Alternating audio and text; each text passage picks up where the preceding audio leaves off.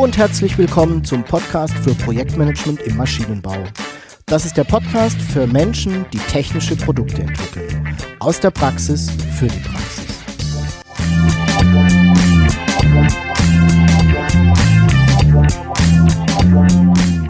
Mein Name ist Jörg Walter. Ich bin Ingenieur und arbeite als Berater, Trainer und Coach im Projektmanagement für technische Projekte.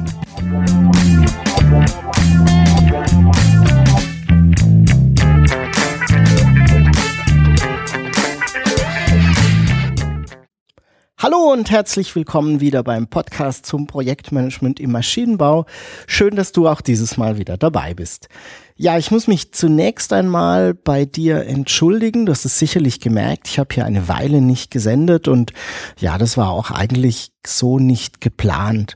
Der Grund dafür ist eigentlich ganz einfach. Es sind zwei Dinge passiert, zwei sehr angenehme Dinge.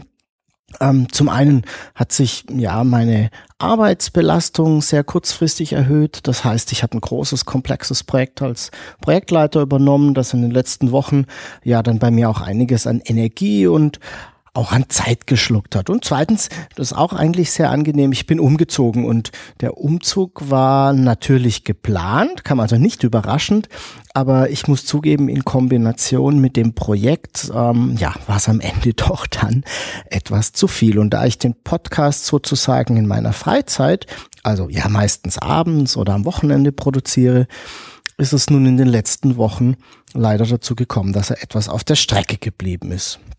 Jetzt haben sich aber wieder die Rauchschwaden sozusagen etwas gelichtet, so dass ich wieder am Start bin und ja auch neue Episoden sende. Ähm, dann möchte ich mich ganz herzlich für die ganz, ganz vielen E-Mails und Nachrichten bedanken, die mich in den letzten Wochen erreicht haben. Es gab viele Fragen zu ganz konkreten Themen im Projektmanagement, aber auch dazu, was man denn tun kann, wenn man als Projektleiter noch, ja, vielleicht etwas neu im Geschäft ist und sich da rein entwickeln oder auch weiterentwickeln möchte. Ich freue mich immer riesig über solche Mails, weil es mir zeigt, welche Themen für dich interessant und auch spannend sind. Also nochmal vielen Dank an alle, die mir die tollen und guten Fragen Fragen gestellt haben und an der Stelle auch einfach nochmal die Aufforderung, schreibt mir, wenn ihr eine Frage habt, schreibt mir, wenn ihr einfach auch ähm, eine Idee habt, wenn ihr irgendetwas wissen wollt, vielleicht kann ich ja ein klein wenig weiterhelfen.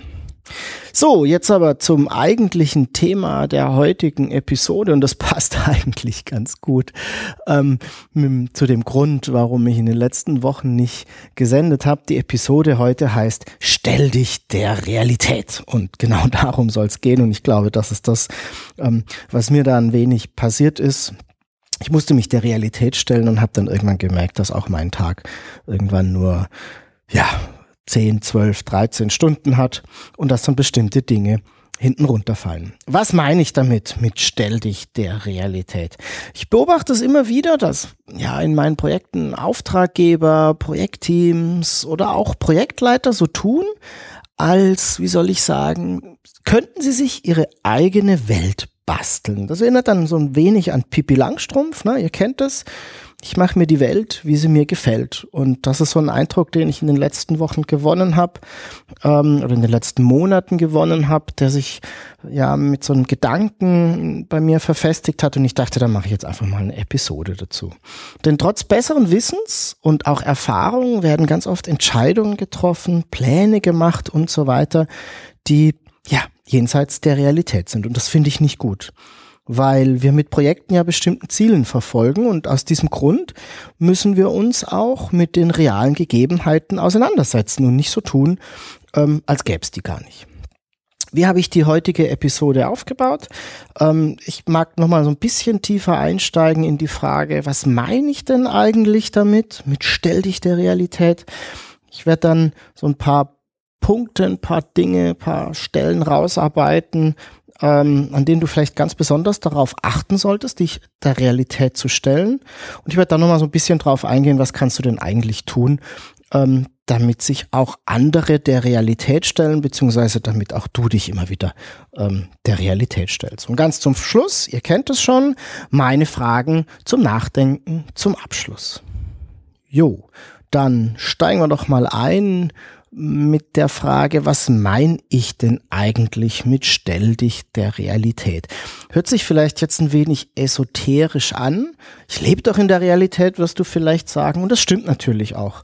Ich meine damit aber etwas anderes und du hast es bestimmt auch schon in deinen Projekten oder in deinem Unternehmen beobachtet. Ich mag vielleicht beginnen, das mit einer kleinen Szene oder ja, einer kleinen Geschichte ähm, bisschen besser zu verdeutlichen, was ich meine. Stell dir vor, du bist Projektleiter und hast vor kurzem die Aufgabe übernommen, ein Projekt zu leiten, in dem, sagen wir, eine neue Maschine entwickelt werden soll. Wie so oft hat sich die Entscheidung, dass das Projekt gestartet wird, ein wenig hingezogen. Na, so ein Projekt kostet ja auch ein wenig Geld und Kapazität und da muss man natürlich sehr viel drüber nachdenken, ob man das wirklich machen möchte. Aber irgendwann war es dann soweit. Du hast also den Auftrag bekommen, dann hast du dich mit deinem Team hingesetzt, hast die Ausgangslage analysiert, das Lastenheft gesichtet, die Arbeitspakete abgeleitet und so weiter und so fort, wie man so etwas eben macht. Am Ende hast du dann einen Terminplan erstellt, du hast die Kosten für dein Projekt abgeleitet und zusammengetragen und einen Plan gemacht, wen du denn für die Umsetzung auch brauchst sagen wir mal, du hast einen wirklich guten Job gemacht in dieser ersten Phase der Projektplanung. Und damit bist du jetzt zurück zu deinem Auftraggeber gegangen, um dir eine Freigabe für die Umsetzung zu holen. Soweit, glaube ich, erstmal nichts wirklich Ungewöhnliches. Bei der Vorstellung der Ergebnisse für deinen Auftraggeber merkst du jedoch, wie die Ergebnisse nicht unbedingt die Erwartungen deines Auftraggebers treffen. Die Einführung der Maschine am Markt, die du planst, ist circa vier Monate zu spät und auch die Kosten sind höher, als es so im ersten Schritt vom Management mal grob zusammengetragen wurde. Und der Auftraggeber sagt dir nun, ähm, dass er deine Planung so nicht akzeptieren kann und auch nicht wird. Und du bekommst von ihm den Auftrag, mal eine Planung zu machen, die vier Monate früher endet, sodass der Markteinführungstermin, der sich da mal ausgedacht wurde, tatsächlich auch getroffen wird. Er nennt das eine Best-Case-Planung, denn sonst kann das Projekt unter keinen Umständen stattfinden. Und durch den strafraum Zeitplan, dann werden natürlich auch quasi automatisch die Kosten geringer. Ist ja klar, oder?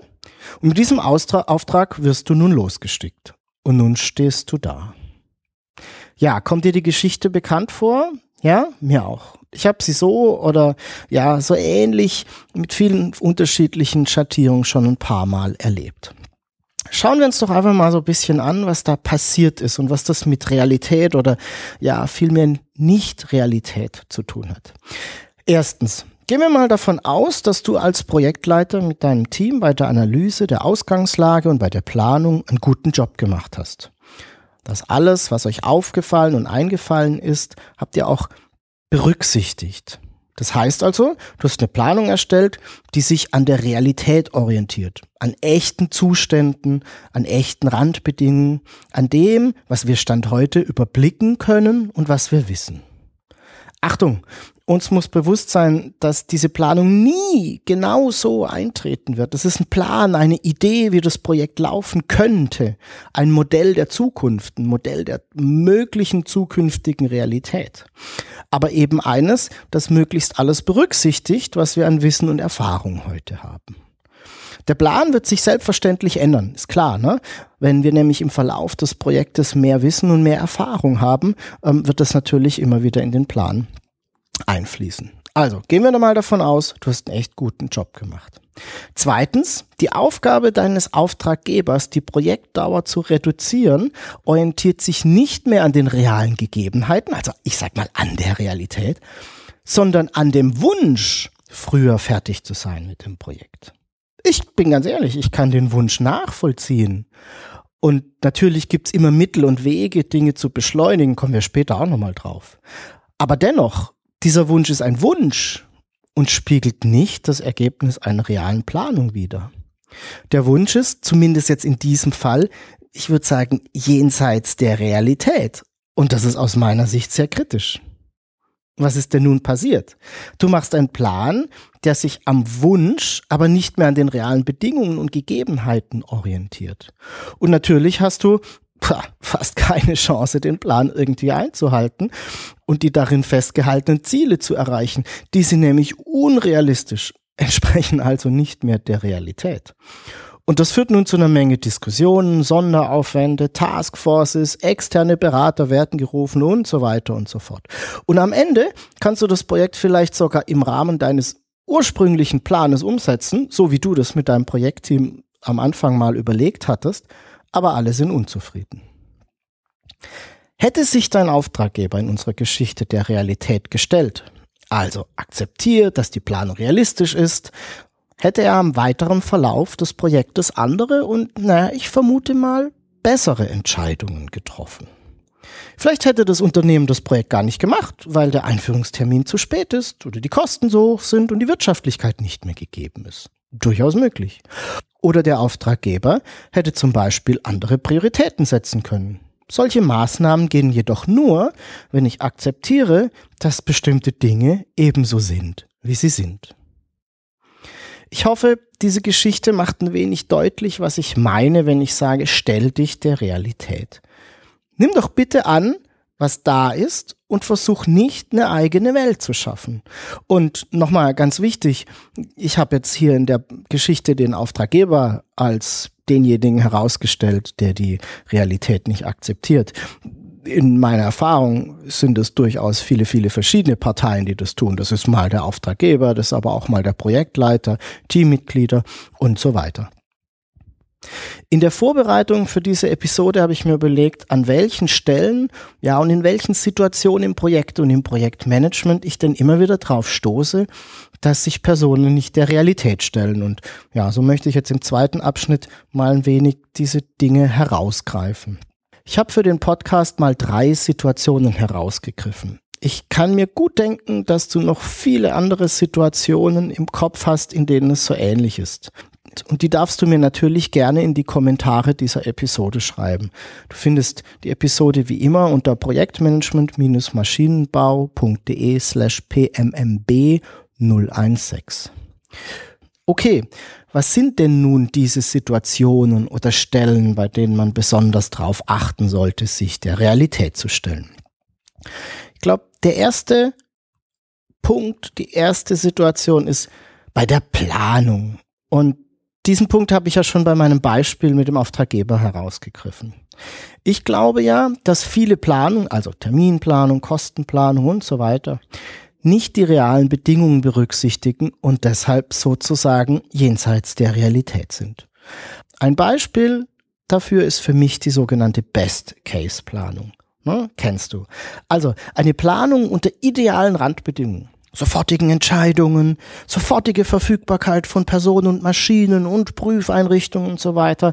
Alles, was wir im Projekt tun, klappt aufs erste Mal. Das heißt, wir haben auch keine Rekursionen und so weiter und so fort.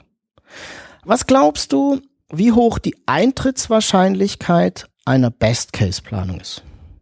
30 Prozent? 20 Prozent? 10 Prozent? Ich gebe dir die Antwort. Die Eintrittswahrscheinlichkeit geht gegen Null. Denn das impliziert ja genau der Best Case. Schneller, kostengünstiger geht's auf gar, gar, gar keinen Fall. Also geht auch die Eintrittswahrscheinlichkeit gegen Null. Logisch, oder? Was denkst du, wie viel Sinn es macht es also, eine Planung zu erstellen, die eine Eintrittswahrscheinlichkeit hat, die um die gegen Null geht oder die um die Null kreist? Ich bin ganz ehrlich, das ist Zeitverschwendung. Es gibt eine Ausnahme. Wenn man nämlich eine Best-Case-Planung als, ja, wie soll ich sagen, Stützstelle macht und dann auch noch eine Worst-Case-Planung, um dann anschließend zu diskutieren, welche Maßnahmen, Aktionen denn dazu führen, dass der wirkliche Projektverlauf eher auf der Seite des Best Case oder eher auf der Seite des Worst Case liegt und was man dann dafür für das Projekt tun kann. In solchen Fällen macht eine Best Case Planung wirklich Sinn. In allen anderen Fällen, also in den Fällen, denen ich die Best Case Planung für die Umsetzung nehme, ist sie aus meiner Sicht pure Zeitverschwendung. Behalte das bitte im Kopf, wenn dich das nächste Mal jemand auffordert, solch eine, solch eine Planung zu machen. Und jetzt hast du vielleicht auch ein paar gute Argumente dagegen. Die zweite Situation, in der wir immer wieder beobachten können, dass wir jenseits der Realität sind, sind aus meiner Sicht Entscheidungen. Und da solltest du, glaube ich, ganz besonders aufpassen. Wieso denn? Naja, ganz einfach. Führ dir doch mal vor Augen, wie in ganz vielen Fällen, Ausnahmen bestätigen die Regeln, Entscheidungen getroffen werden. In einem guten Szenario wird eine Entscheidungsvorlage erstellt, die mehrere Varianten gegenüberstellt und die Vorteile der einzelnen Entscheidungsmöglichkeiten gegeneinander abwägt. Vielleicht haben wir sogar eine Gewichtung vorliegen, können also noch eine fundiertere, sachlichere Entscheidung treffen. Alles gut, oder? Ja, nicht ganz. Das Problem bei vielen solcher Entscheidungen ist, dass wir dazu neigen, nur die Vorteile, also die einzelnen Nutzen der Entscheidungsmöglichkeiten miteinander zu vergleichen. Wir entscheiden uns also meistens für einen Nutzen und vergessen dabei, dass jede Entscheidung in der Regel auch, naja, eine Kehrseite besitzt, Kosten verursacht, Personal bindet, in der Umsetzung dauert, negative Konsequenzen zum Beispiel bei Produktfunktion oder Marktakzeptanz hat. Wenn wir bei Entscheidungen so tun, als gäbe es diese Kehrseiten nicht, dann treffen wir womöglich schlechtere Entscheidungen. Und das kann im Projekt manchmal schwerwiegende Folgen haben. Ich glaube, du weißt, was ich meine. Denn auch die Kehrseiten einer Entscheidung gehören zu deren Realität. Berücksichtige also bitte, dass du bei Entscheidungen alle möglichen Aspekte der einzelnen Entscheidungsmöglichkeiten durchleuchtest und nicht nur den jeweiligen Nutzen, der unterschiedlich groß ist, herausstellst, sondern auch eine, die Kehrseite herausstellst. Die dritte Situation, bei der wir uns sehr oft der Realität verweigern, sind Rahmenbedingungen und ja, Verfügbarkeiten. Und ja, da solltest du ebenfalls besonders aufpassen. Dieser Aspekt vermischt sich oft ein wenig mit den beiden anderen genannten, also Planung und Entscheidung. Aber ich glaube, es ist dennoch wert, ihn ein wenig extra zu beleuchten. Was meine ich mit Rahmenbedingungen? Ich meine damit zum Beispiel die Verfügbarkeit von Ressourcen. Personen, Prüfstände, ja, alle möglichen Ressourcen. Was ich genau damit meine, kannst du in der Episode 11 nochmal nachhören. Ich meine damit zum Beispiel bestehende Prozesse im Unternehmen, die eingehalten werden müssen. Und ich meine damit zum Beispiel auch solch banale Dinge wie Urlaub, Sommerferien, Werksferien und so weiter. Alles Rahmenbedingungen, die unsere Projekte beeinflussen, hinsichtlich Kosten, zeitlicher Abläufe und so weiter. Diese Dinge sind Realität, die wir in unserer Projektarbeit sehr oft nicht beeinflussen können. Wir müssen eben einen gewissen Prozess oder Workflow einhalten, um sagen wir zum Beispiel ein Werkzeug genehmigt zu bekommen. Und dieser Workflow dauert seine Zeit. Die kann ich meistens nicht beeinflussen. Und diese Zeit ist eine Realität, die ich im Projekt zu berücksichtigen habe. Und wenn ich das nicht mache, ja, dann lege ich mir sozusagen selbst ein Ei. Weil mich eben, weil ich mich eben der Realität nicht gestellt habe. Gleiches gilt für die Verfügbarkeit von Personen, ganz besonders von Spezialisten. Wenn diese Personen im Urlaub sind oder eben einfach in einem anderen Projekt beschäftigt, dann kann ich nicht so tun, als wären die zu jedem beliebigen Zeitpunkt für mein Projekt zur Verfügung stehen. Ich denke, es ist offensichtlich, dass das realitätsfremd ist. Und dennoch basteln wir uns leider sehr, sehr oft unsere eigene Welt und tun so, als gäbe es diese Realität nicht.